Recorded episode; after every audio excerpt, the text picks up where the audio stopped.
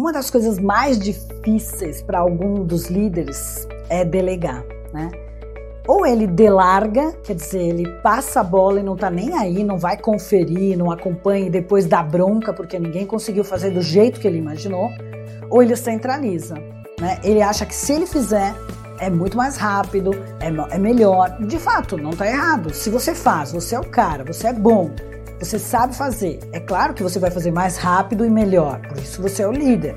Agora, se você fizer isso todas as vezes, vai chegar uma hora que você vira um verdadeiro gargalo. Você não vai dar conta, porque tudo você quer fazer.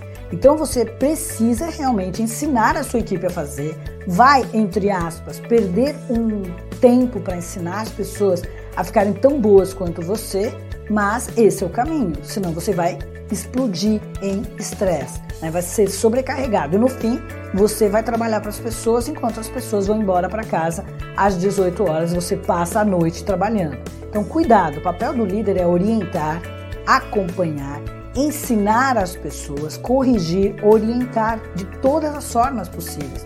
Você não pode centralizar em você. A sua visão ela é estratégica. É para isso que você está aí, para dar o rumo, o norte, a estratégia, para melhorar os processos e não para ser o operacional. Até porque tem gente que com certeza ganha menos do que você e faz as coisas muito mais rápidas da operação, né, do, do dia a dia, da rotina, do que você. Então, o papel do líder é pensar estrategicamente e diminuir a quantidade de coisas que ele executa.